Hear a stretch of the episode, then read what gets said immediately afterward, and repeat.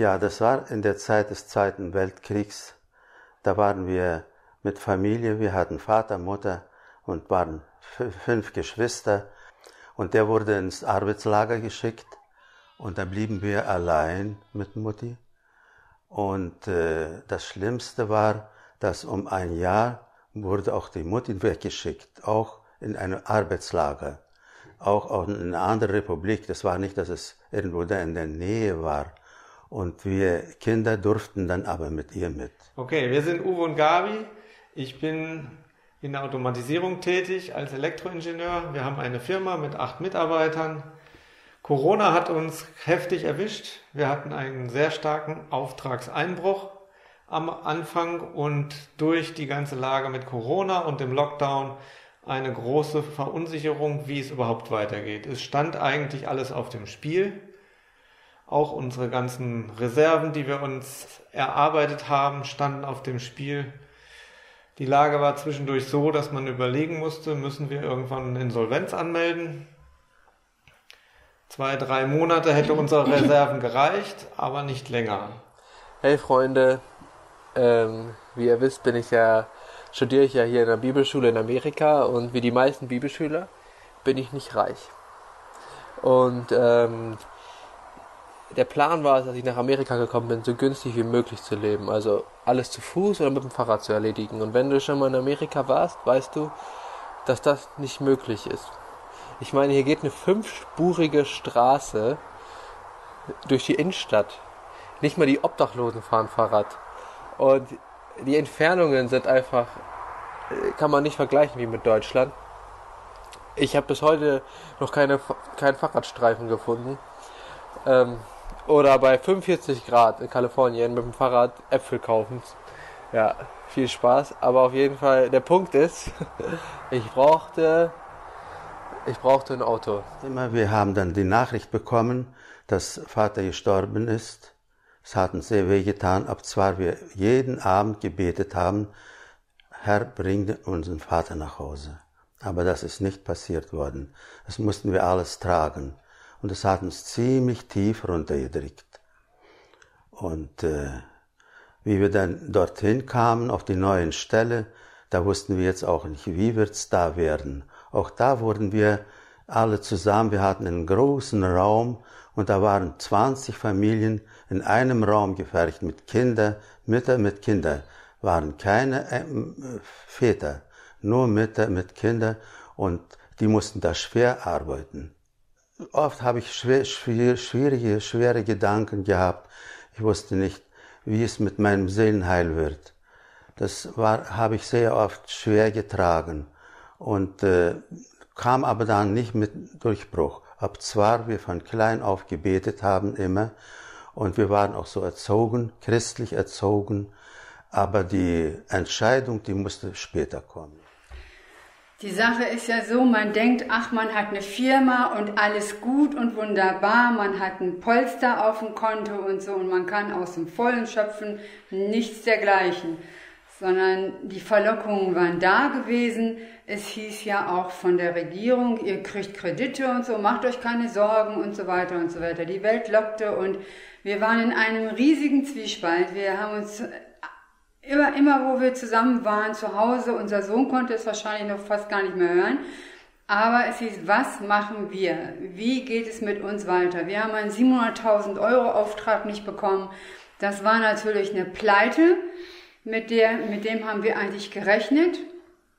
Ja, und dann mussten wir wieder neu rechnen. Wie sieht das aus mit den Finanzen? Wie sieht das überhaupt aus mit den Aufträgen? So. Also bin ich zum Autohändler gegangen, habe gesagt, gib mir das günstigste Auto, was du hast. Und er gab mir das hässlichste Auto, was er hat. Ich war dankbar für dieses hässliche Auto, habe ihm das Geld hingeklatscht, bin mit dem Auto nach Hause. Nach drei Tagen habe ich gemerkt, dass äh, die Servolenkung nicht mehr funktioniert. Also die Flüssigkeit für die Servolenkung war alle. Ich habe die nachgekippt. Nach drei Tagen war die wieder alle und das hat sich immer wiederholt. Und dann dachte ich so, das darf ja nicht weitergehen. Wir sind zum, äh, zur Reparatur, zum, zur Werkstatt gefahren. Die haben gesagt 350 Dollar. Das waren genau 350 Dollar zu viel. Ja, ich hatte viel Angst ausgestanden. Und ich spürte, dass muss was anderes kommen. Es geht so nicht weiter. Ob zwar, dass die Lebensbedingungen doch nicht, doch nicht ganz so schwer waren, wie die früher waren im Dorf. Denn hier in diesem, wo wir da waren, da wurde die Zentralversorgung äh, uns, wir bekamen alle immer auf Karten, bekamen wir Brot und auch andere Produkte und die waren uns gesichert. Und das war eine, für unser irdisches Leben war das eine sehr große, äh, schon eine große Sache, dass wir nicht brauchten darum zu kümmern, was bestimmt wäre im Dorf anders ganz gewesen. Da haben wir viel mehr gehungert. Wie der Herr uns gerettet hat. Ein Kunde hat auch durch unsere Gebete auf einmal bis ins nächste Jahr hinein Aufträge und dadurch wir auch. Im Juli, Ende Juli konnten wir die Kurzarbeit beenden. Und noch eine Sache, wo uns der Herr sehr versorgt hat. Wir waren eigentlich schon in der Entwicklung eines Bauvorhabens für die Firma, bis Corona kam. Dann haben wir das auf Eis gelegt. Aber der Herr hat uns das Grundstück bewahrt. Wir können es jetzt nach wie vor immer noch kaufen. Und nachdem wir wieder mehr Ausblick haben, dass es weitergeht, packen wir dieses Bauvorhaben neu an. Also habe ich gebetet. Eigentlich sollte das die erste Option sein. Ich habe gebetet. Und Gott gesagt, Gott, das ist, es ist dein Wille, dass ich hier bin. Du wolltest, dass ich hier zu dieser Schule gehe. Es ist dein Wille, es ist deine Rechnung. Du kannst dieses Auto heilen. In Jesu Namen. Amen. Und tatsächlich, das Auto, diese, die Flüssigkeit war nach ähm, drei Tagen nicht leer, aber nach fünf. Ich weiß nicht, was da abging. Das war irgendwie komisch. Ich bin wieder zum Auto, aber diesmal habe ich meine Hände aufgelegt. Dann habe ich meine Hände aufgelegt und gesagt, Gott, du kannst. Ich habe gesehen, wie Kranke geheilt werden. Du hast Du hast Blinde sehend gemacht, Lahme gehend. Du kannst dieses Auto reparieren. Lass deine Herrlichkeit an diesem Auto sichtbar werden. Ich habe gewiss, habe ich Hoffnung gespürt. Das ist ganz deutlich. Sonst dann wäre ich ganz verzweifelt schon. Nach, nachhinein muss ich immer wieder denken, Gott hat richtig gehandelt mit uns. Im irdischen jetzt, mit der Ver Verpflegung. Und das könnte auch sein, dass wir vielleicht gar nicht durchgekommen wären. Aber hier war die Versorgung. Und dann, und das ist mir später, wie ich groß war, ist mir das dann im Sinn gekommen, dass es Gottes Führung war und der uns dahin gebracht hat, auf das wir am Leben blieben, im Arbeitslager, ja. Und, äh, und auf solche, und das nehme ich immer wieder an, dass es Gottes Führung war. Und wir haben auch nachhinein durften danken dafür. Das Wort von Matthäus 11, 28. Kommet her zu mir, alle, die ihr mühselig beleidigt, ich will, ich will euch erquicken oder ich will euch Ruhe schenken. Und das war mein Vers, auf dem, durch den ich dann wirklich zum Glauben kam, mich da bekehrte.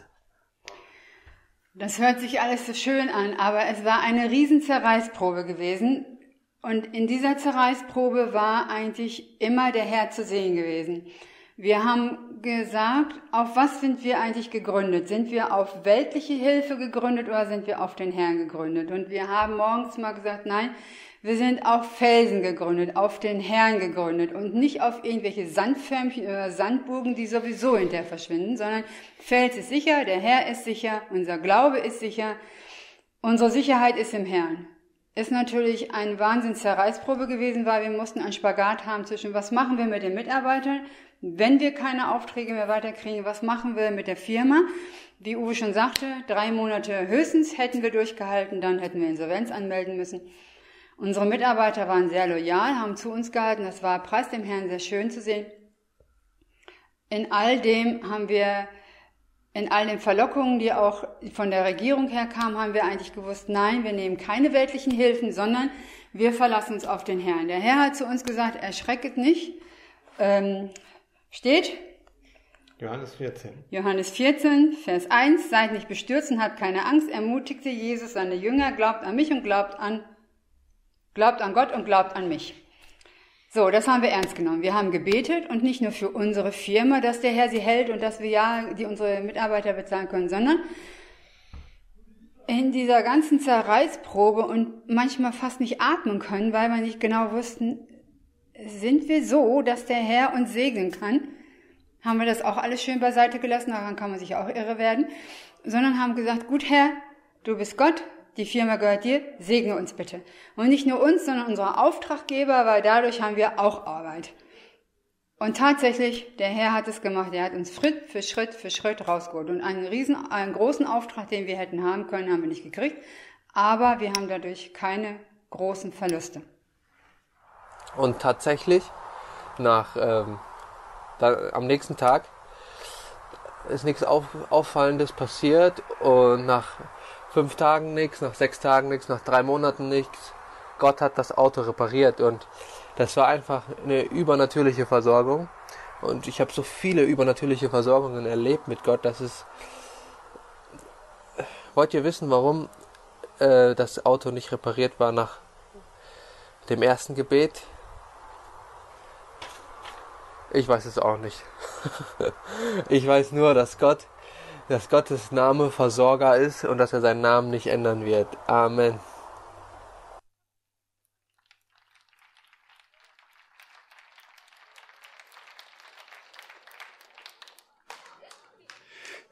Jetzt wissen wir es ja. Es ist so schön zu sehen. Und ich glaube, wir könnten noch viele solcher Beispiele hier einblenden oder auf die Bühne holen. Gott, der Versorger. Ein wunderbarer Tag, auf sowas zurückzuschauen, ob das ein Jahr ist, ob das äh, die letzten Wochen sind, ob das ab der Pandemie ist, die wir nicht mehr hören wollen. Es ist immer wieder interessant und es ist immer wieder so bereichernd zu sehen, wie Gott das tut. Wie er unterschiedliche Wege gebraucht, um dich und um mich zu versorgen. Ich dachte, ich erzähle dann auch mal, wenn schon, dann auch eine Geschichte. Nicht aus dieser Woche, auch nicht eine, die 60, 70 Jahre zurückliegt, aber genau 30. Heute, vor 30 Jahren, kamen wir nach Brake. Es ist immer der erste Sonntag im Oktober, wenn die neuen Schüler anreisen und dann eine neue, Schul, eine neue Schulzeit beginnt. Und vor 30 Jahren war das so. Vor 30 Jahren habe ich zum ersten Mal Rudi und Olga gesehen. Wir saßen ja in einer Klasse. Da haben wir uns kennengelernt. Nicht vorher. Warum gingen wir auf die Bibelschule? Weil wir Gott dienen wollten. Es war ganz klar für uns festgelegt, Gott, unser Leben soll ein Dienst sein. Wir wollen dir dienen. Wir wollen deshalb auch vertrauen, dass du in diesen drei Jahren Bibelschulzeit uns wunderbar durchträgst. In den drei Jahren verdienst du nichts, du arbeitest nichts. Du musst also zusehen, dass du durchkommst. Wohlgemerkt in einem guten sozialen Staat, der auch noch BAföG hier und da gibt. Kriegt ja auch nicht jeder in einem anderen Land. Also haben wir uns entschieden, diesen Weg zu gehen und wir waren uns sicher, Gott wird uns versorgen. Ich habe ja vorher gearbeitet, habe ein bisschen was auf dem Sparbuch gehabt und nach eineinhalb Jahren ist der Moment gekommen. Da war das Ersparte weg. Und du guckst jeden Monat auf den Kontoauszug und du siehst, der Nullpunkt rückt näher. Bald ist er da und nach eineinhalb Jahren war es tatsächlich da. Dann muss Gott eingreifen. Gott, du hast ja gesagt, du wirst für uns sorgen. Wenn wir dir dienen, wirst du für uns sorgen. Bitteschön, wie geht's jetzt weiter? Also ich machte mir da schon Gedanken. Und das ist das Gute. Gott hat ja unterschiedliche Wege. Mal ist es ein Arbeitslager. Mal ist es die Hand, die wir aufs Auto legen. Mal sind es vielleicht doch neue Aufträge, die wir bekommen. Bei uns hat Gott noch einen ganz anderen Weg gewählt. Acht Monate bevor ich zur Bibelschule gegangen bin, Katrin war ja schon ein Jahr da, hat er uns in einen Verkehrsunfall geführt. Im Februar, im Oktober ist die Bibelschule losgestartet. Im, Im, Februar ist ein Unfall passiert, als ich sie hier besucht habe. Das Auto ist fast Schrott gewesen und ich war mir sicher, ich bin nicht schuld. Aber die Polizei sagt, du bist schuld, du hast die Vorfahrt genommen. Ich kann nicht schuld sein, der ist viel zu schnell gewesen. Ist doch egal, ob ich die Vorfahrt genommen habe. Wie soll ich sonst reagieren, wenn er um die Ecke geschossen kommt? Die Entscheidung des Gerichtes war klar. Du bist hundertprozentig schuld. Was willst du machen?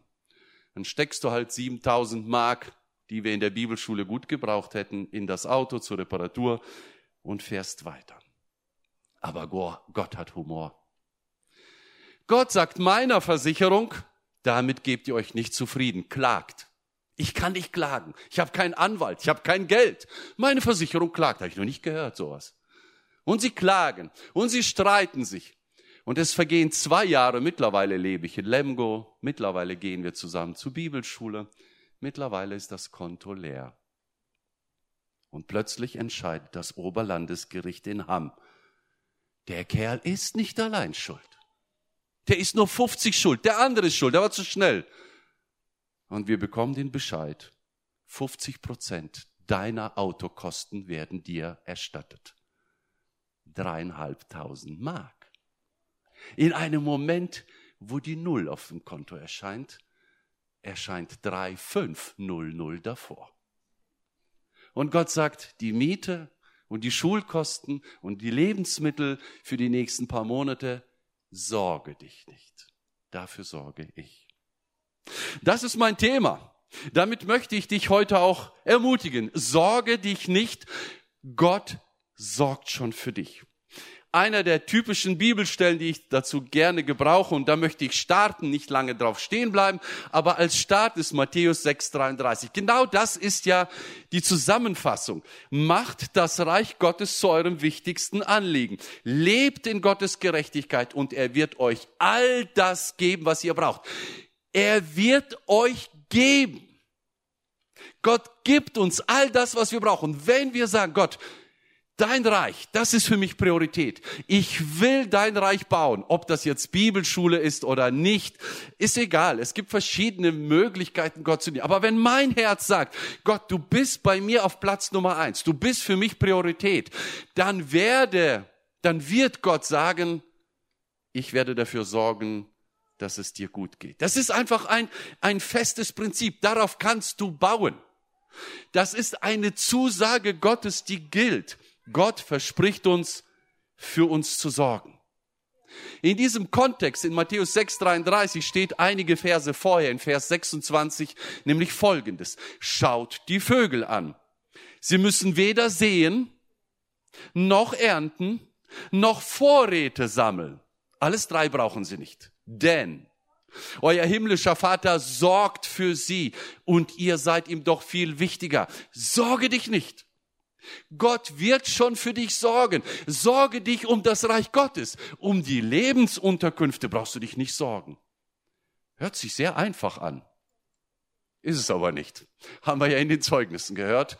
Und das ist wirklich immer eine Herausforderung, die in unserem Leben hineingestellt wird. Gott verspricht es zwar, aber jetzt sind wir gefordert. Jetzt sind wir gefordert zu sagen, Gott, ich vertraue darauf. Ich baue auf diese Zusage. Denn es ist viel einfacher zu sagen, nee, dann sorge ich mich jetzt selber. Was kann ich jetzt noch tun? Gott sagt, ja, dann sorg für dich selbst. Dann mühe dich selbst ab. Aber wenn du mir vertraust, wenn meine Gerechtigkeit und mein Reich dir so wichtig sind, werde ich dafür sorgen. Und wenn der Arbeitgeber dir jeden Monat Lohn zahlt, dann ist es nicht der Arbeitgeber, der das tut, sondern Gott durch den Arbeitgeber. Das ist eine wichtige, entscheidende Perspektive. Nicht der Arbeitgeber gibt es mir, sondern Gott gebraucht den Arbeitgeber. Es ist wie ein Kanal durch den Arbeitgeber. Und wenn eine Firma pleite geht, und das ist in diesen letzten Monaten oft passiert oder Kurzarbeit, dann versorgt Gott dich trotzdem weiter. Nicht entscheidend ist, dass die Pleite da ist, sondern entscheidend ist, Gott sich, hat sich ja nicht verändert. Gott ist ja immer noch nicht pleite. Ihm gehört alle Welt. Er kennt alle Sterne beim Namen, haben wir gerade gesungen. Er hat alles in seiner Hand. Und für ihn ist es nur eine Frage, soll ich dich durch diese Firma oder durch diese oder durch Kurzarbeitergeld oder durch Arbeitslosengeld oder durch Hartz IV oder durch noch einen anderen Kanal. Er hat Massenkanäle. Und manchmal verlieren wir den Überblick, wie viel hat er da noch an Möglichkeiten. Das Vertrauen in diese Versorgung nimmt uns und sollte uns diese Angst nehmen, diese Furcht nehmen.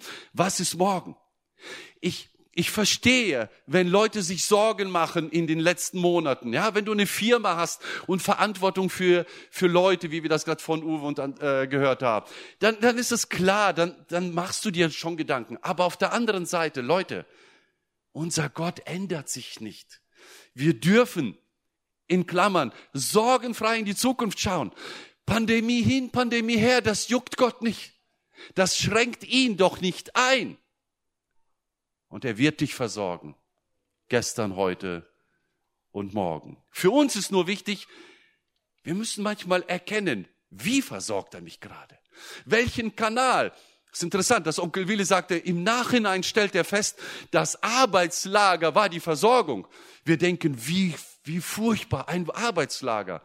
Im Arbeitslager haben sie immerhin Essen bekommen. Das hätten sie wohl im Dorf so nicht erlebt. Also, ich muss erkennen, durch welchen Kanal mich Gott gerade versorgen will oder es tut. Aber mir Sorgen machen sollte ich da nicht. Und da möchte ich ein Beispiel mit euch aus der Bibel, aus dem Alten Testament kurz durchgehen. Es ist für mich eines der besten und deutlichsten Beispiele, wie Gott als Versorger für uns einsteht. Es geht um den Propheten Elia. In 1. Könige 17, wenn du die Bibel hast, kannst du sie schon mal aufschlagen. Wir werden gleich einige Verse dort lesen. Elia ist also ein Prophet Gottes, der wirkte in der Zeit ungefähr um 9. Jahrhundert vor Christus. Im Nordreich Israel, Israel war ja geteilt, Südreich, Nordreich, Israel, Juda. Im Nordreich in Israel ist der König Ahab gerade am Regieren. Ahab ist kein guter König. Ahab ist einer der schlimmsten Könige, die Israel erlebt hat. Er hat den Baalskult eingeführt. Er hat eingeführt, dass man den Baalen opfert und noch vieles andere mehr. Und das hat nicht gereicht. Er hat dem Baal einen Tempel gebaut. In Israel. Da, wo der Gott, der lebendige Gott, der Gott Jahwe regiert und lebt und regieren möchte, soll plötzlich ein anderer regieren der Baal. Und Ahab dient diesem Gott. Seine Frau Isabel hat das mit hineingeschleppt, das ganze dumme Zeug. Und in dieser Zeit erregt er natürlich den Zorn Gottes mehr als alle anderen Könige vor ihm. Und deshalb kommt natürlich auch die Strafe oder, ich würde sagen, der Fluch auf das Land. Und da beginnt die Geschichte, wo Elia auf den Bildschirm kommt. Wir lesen 1. Könige 17, die ersten vier Verse. Und Elia aus Tischbe in Gilead sagte zu Ahab, so war der Herr, der Gott Israels, lebt, der Gott, dem ich diene. Die nächsten Jahre wird weder Tau noch Regen fallen, es sei denn, ich ordne es an. Dann sprach der Herr zu Elia, geh von hier weg und ziehe nach Osten und versteck dich am Bach Krit, der zum Jordan fließt. Trink aus dem Bach, den Raben habe ich befohlen, dich zu versorgen. Also Ahab und sein Reich bekommt erstmal eine große, deftige Strafe. Drei Jahre wird es nicht mehr regnen. Drei Jahre, weder Tau noch Regen. Das heißt, du kannst vergessen, alles, was wachsen kann, wird nicht wachsen. Es wird eine Dürre herrschen, eine Trockenzeit. Es ist ein Fluch. Gott sagt, ich bin dagegen, was ihr tut und wie ihr lebt und wie ihr Baal anbetet. Und so kam eine Krise in das Land. Aber der Prophet soll nicht darunter leiden. Der Prophet bekommt eine Hin einen Hinweis. Durch welchen Kanal will Gott ihn jetzt versorgen? Es ist nichts mehr da. Es kann nichts mehr geerntet werden und es wird demnächst auch nichts mehr dazukommen. Die Geschäfte sind leer. Was wirst du bekommen, Elia? Geh nach Osten, setz dich an einen Bach Scheinbar hat er noch Wasser, obwohl es Dürre ist. Und ich werde dich dort versorgen. Trinken wirst du aus dem Bach, aber den Raben habe ich befohlen, dich zu versorgen. Das Kanal oder der Kanal, den Gott hier gebraucht, sind plötzlich Raben. Also trinken aus dem Bach ist für uns alle verständlich, ja, da fließt frisches Wasser, wir bücken uns, trinken ein bisschen. Das können wir nachvollziehen. Ein Rabe Diese schwarzen Vögel, die kennen wir alle. Die fliegen jetzt im Herbst auch öfters rum auf den Straßen. Bevor wir ankommen, dann gehen sie wieder weg und wenn wir vorbei sind, gucken wir in den Rückspiegel und geht er wieder dahin. Fressen irgendwelche Reste, irgendwelchen Dreck. Übrigens, die Raben sind nicht reine, sondern unreine Tiere. Ein unreines Tier für einen Juden heißt bloß nicht in die Nähe kommen, sonst verunreinigst du dich. Es ist gegen die Gesetze Gottes, die Gott selber gegeben hat. Du darfst also von einem Raben nichts annehmen. Gott sagt, ich habe dem Raben gesagt, er soll dich versorgen. Ist ein bisschen untypisch, oder? Ist ein bisschen unlogisch. Ist überhaupt nicht normal. Ist eigentlich für jeden Juden ein No-Go, erst recht für einen Propheten. Die Geschichte geht weiter. Vers 5 und 6. Elia machte sich auf und tat, was der Herr ihm befohlen hatte. Ob dir die Sache klar ist oder nicht, geh.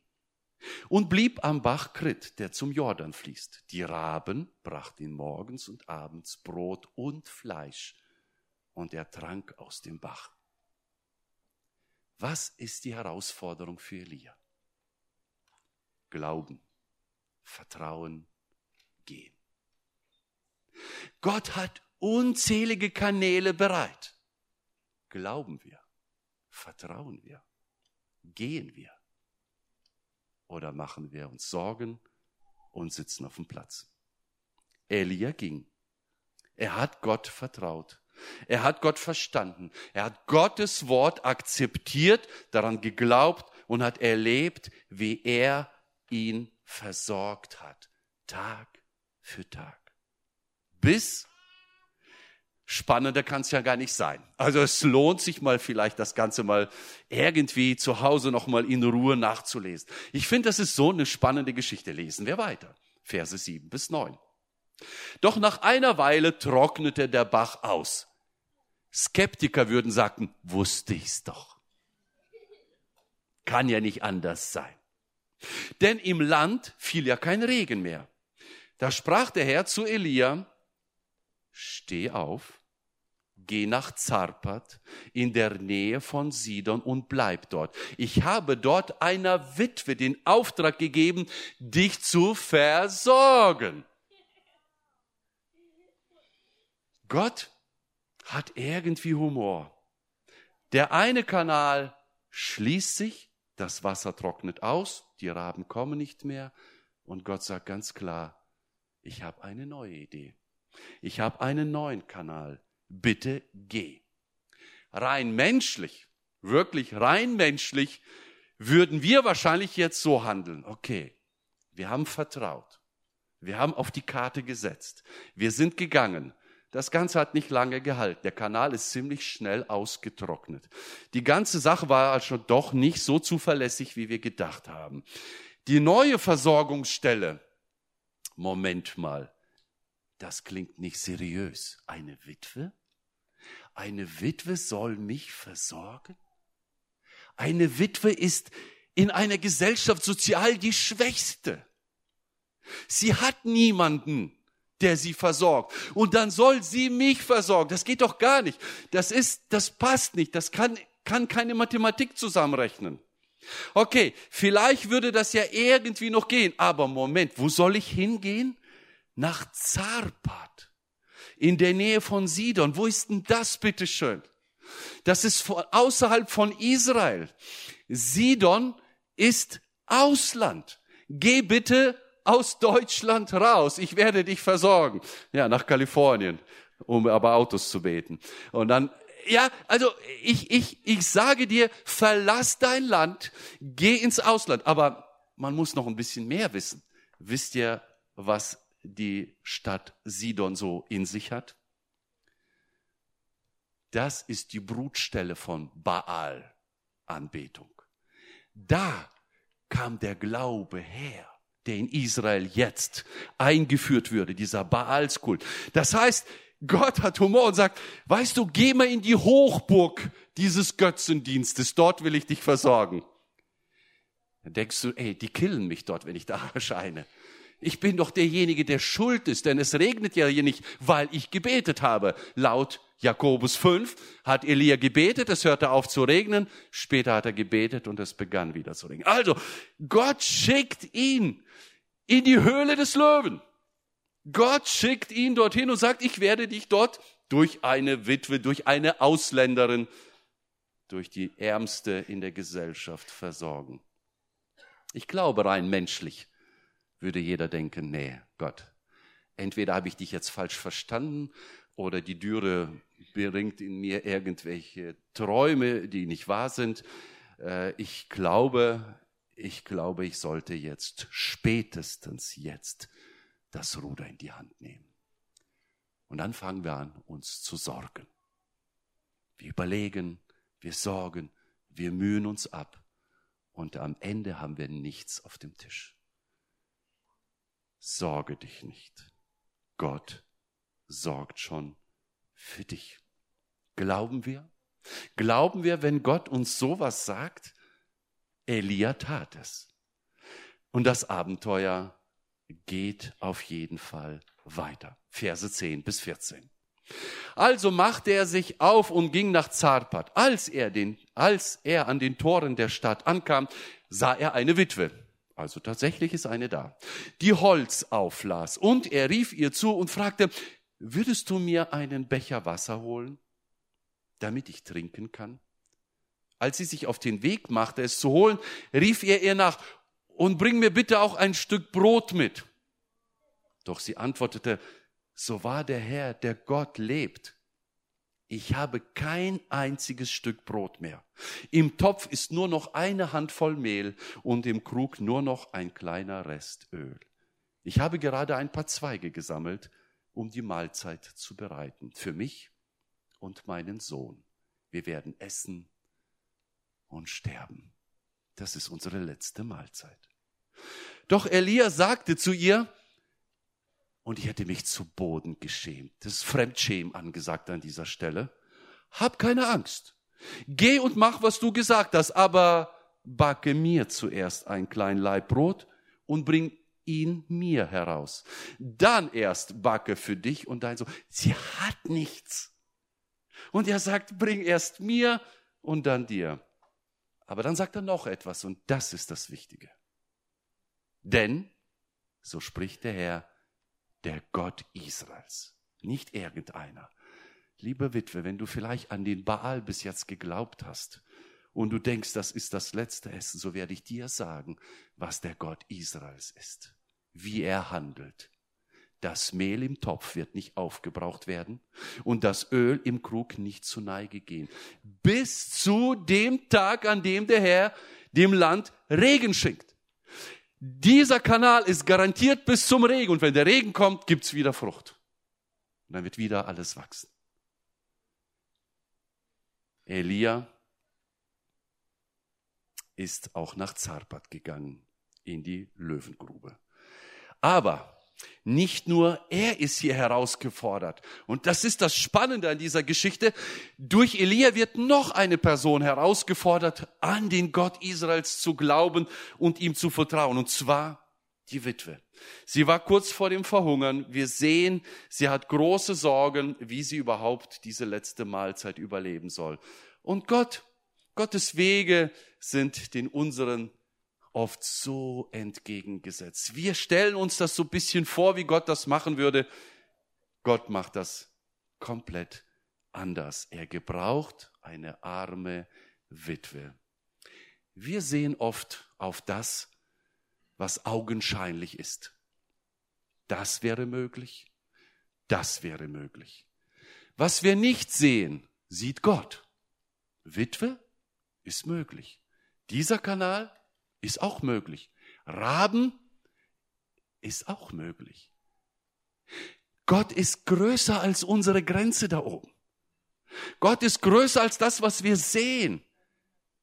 Gott ist allmächtig.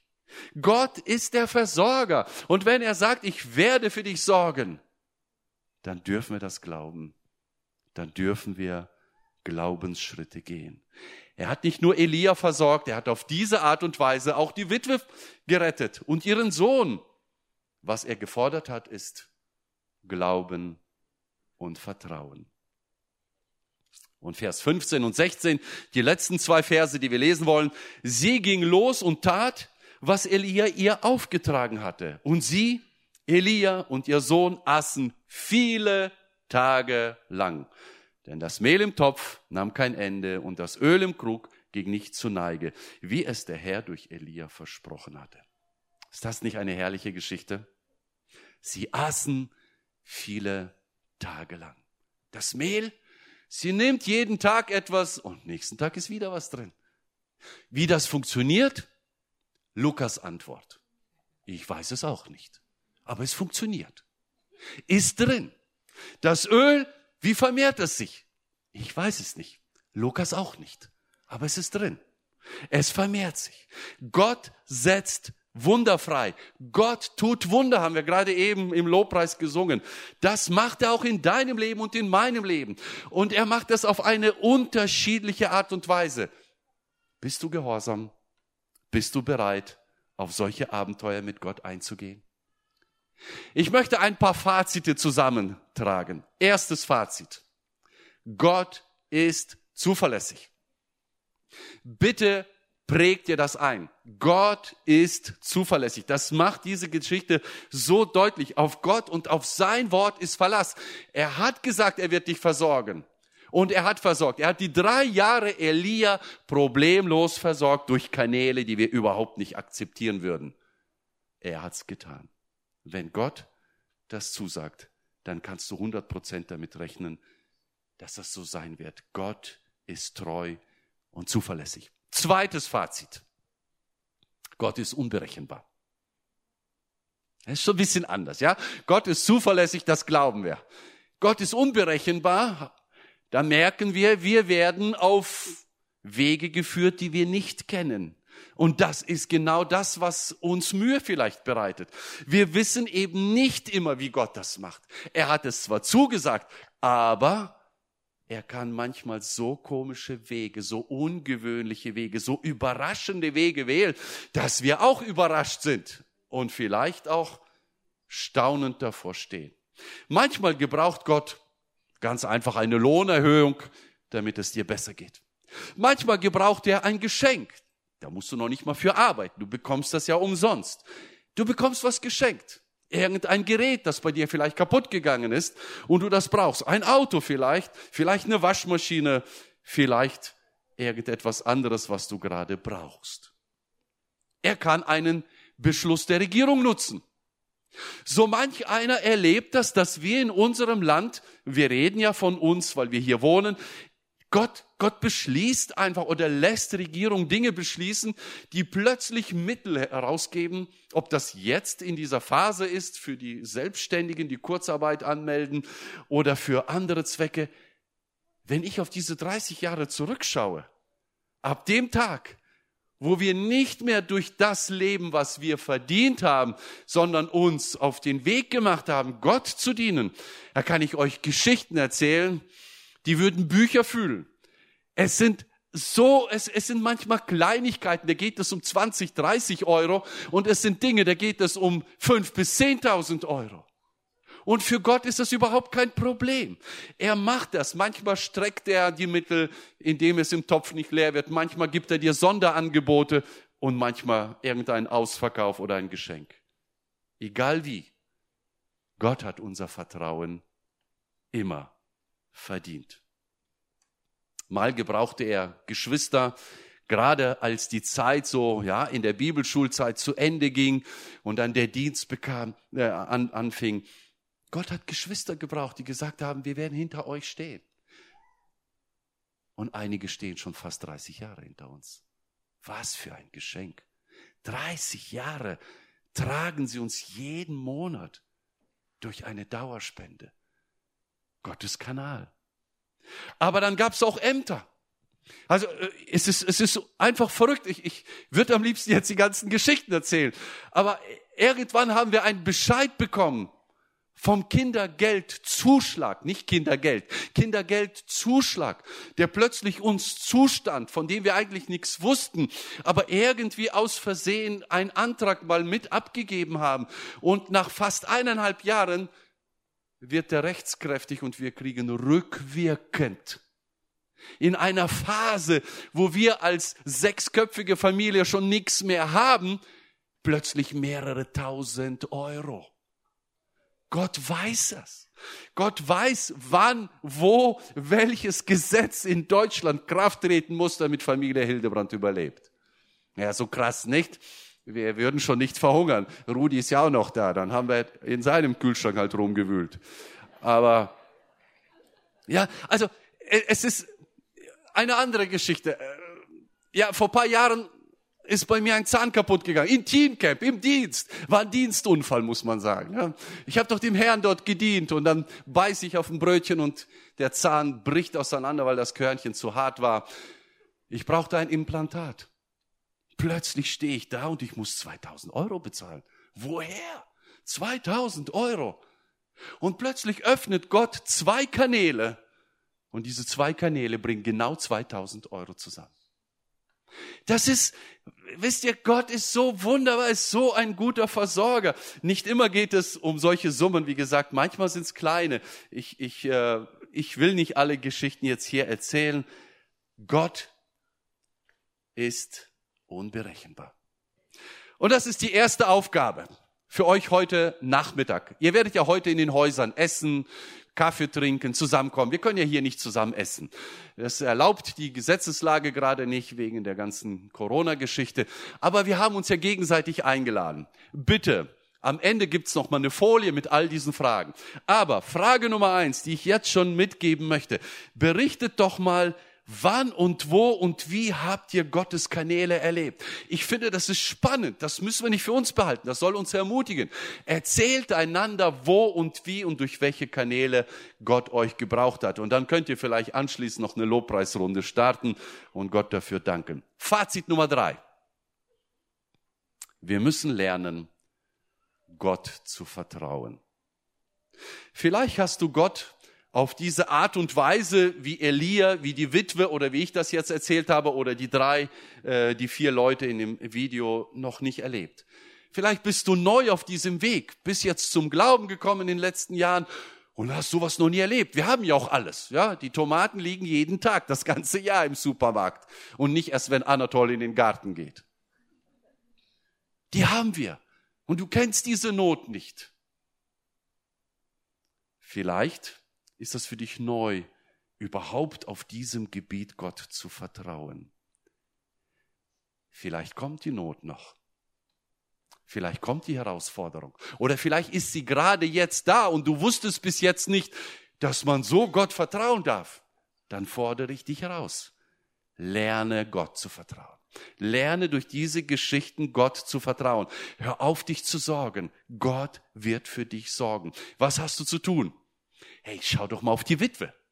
Sie hat vertraut. Schau auf Elia. Er hat vertraut. Schau auf die Vögel. Sie sehen nicht, sie ernten nicht, sie sammeln nicht in den Scheunen. Gott versorgt sie.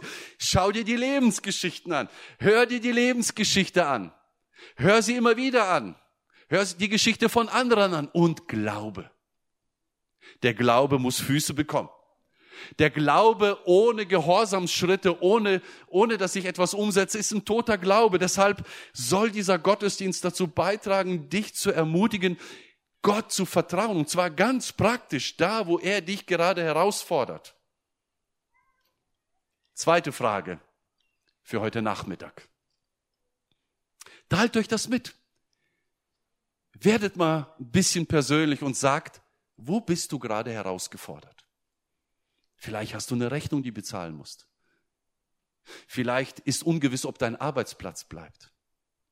Vielleicht hast du andere Nöte und du bist herausgefordert, Gott zu vertrauen, aber es fällt dir schwer. Die Sorgen holen dich ein und du wirst nachts wach und bist schweißgebadet. Macht einander Mut, teilt einander das mit und betet füreinander. Also teilt die Kanäle mit, aber teilt auch eure Herausforderungen, eure Prüfungen vielleicht, durch die ihr gerade geht. Und das letzte Fazit, Fazit Nummer vier. Trachte zuerst nach seinem Reich. Richte dich auf den Dienst Gottes aus. Gott verheißt uns zu versorgen, wenn wir primär in seinem Dienst oder an seinem Reich beteiligt sind. Es ist nicht gesagt, leg dich hin, lieg das ganze Jahr, ich werde dich schon versorgen. Nein, nein, nein, nein, das steht da nicht. Im Zusammenhang steht, trachte zuerst nach dem Reich Gottes und nach all seiner Gerechtigkeit. Dann werde ich euch versorgen. Also es ist schon ein Unterschied, wann wir diese Versorgung erwarten wollen. Und ich mache dir Mut, baue Gottes Reich. Überlege, wo du Gottes Reich bauen kannst. Wo kannst du seine Gemeinde bauen? Wo kannst du dich beteiligen? Wo kannst du deine Zeit investieren? Wo kannst du deine Gaben investieren? Deine Finanzen? Vielleicht hast du heute mit beigetragen, indem in Teencamp die Arbeit weitergeht. Das ist Gottes Reich bauen. Vielen Dank für deine Spende. Wir werden sie wirklich gut einsetzen. Und ich hoffe, das wird noch viel Segen geben in Teencamp durch das, was heute hier mitfinanziert wurde. Aber mit dem heutigen Tag hört es ja nicht auf. Es, äh, morgen geht's weiter und übermorgen und, und, und. Baue Gottes Reich. Auch wenn du gar nichts hast. Schau auf die Witwe. Sie hat ihm, dem Propheten, zuerst gegeben und dann sich selbst. Wenn du nichts hast, ist das nicht ein Grund für sich selbst zu sorgen. Selbst wenn wir nichts haben. Und Gott sagt, gib, dann liegt darin der Segen. Indem sie gab, wurde ihr Ölkrug voll, wurde ihr Mehltopf voll. Hätte sie nicht gegeben, hätte sie nichts bekommen. Gott setzt Wunder frei, wenn wir unser Herz, unsere Hände, unsere Geldbörse öffnen. Deshalb zum Schluss nochmal eine dritte Thematik, aber die hat drei Fragen. A. Wo hat Gott dich ganz klar herausgefordert, anderen zu helfen? Es wird spannend sein. Vielleicht hat Gott gerade durch dich jemand anderen unterstützt und anderen durchgetragen und anderen geholfen. Wie sah diese Hilfe aus und welchen Segen hast du dadurch selber erfahren? Ich bin sicher, dass diese Fragen äh, euch einen schönen Nachmittag geben werden. Alle fünf Fragen werden nachher nochmal eingeblendet auf einer Folie, so dass ihr sie abfotografieren könnt. Ihr könnt sie auch abschreiben, ich glaube, äh, oder zu Hause Livestream anmachen und dann Pause drücken und dann bleibt diese Folie und redet darüber. Tauscht aus. Macht Gott groß in euren Häusern, bei euren Gemeinschaften. Macht Gott groß, verherrlicht ihn, denn er ist es würdig, denn er hat versprochen, sorge dich nicht, ich sorge für dich. Amen.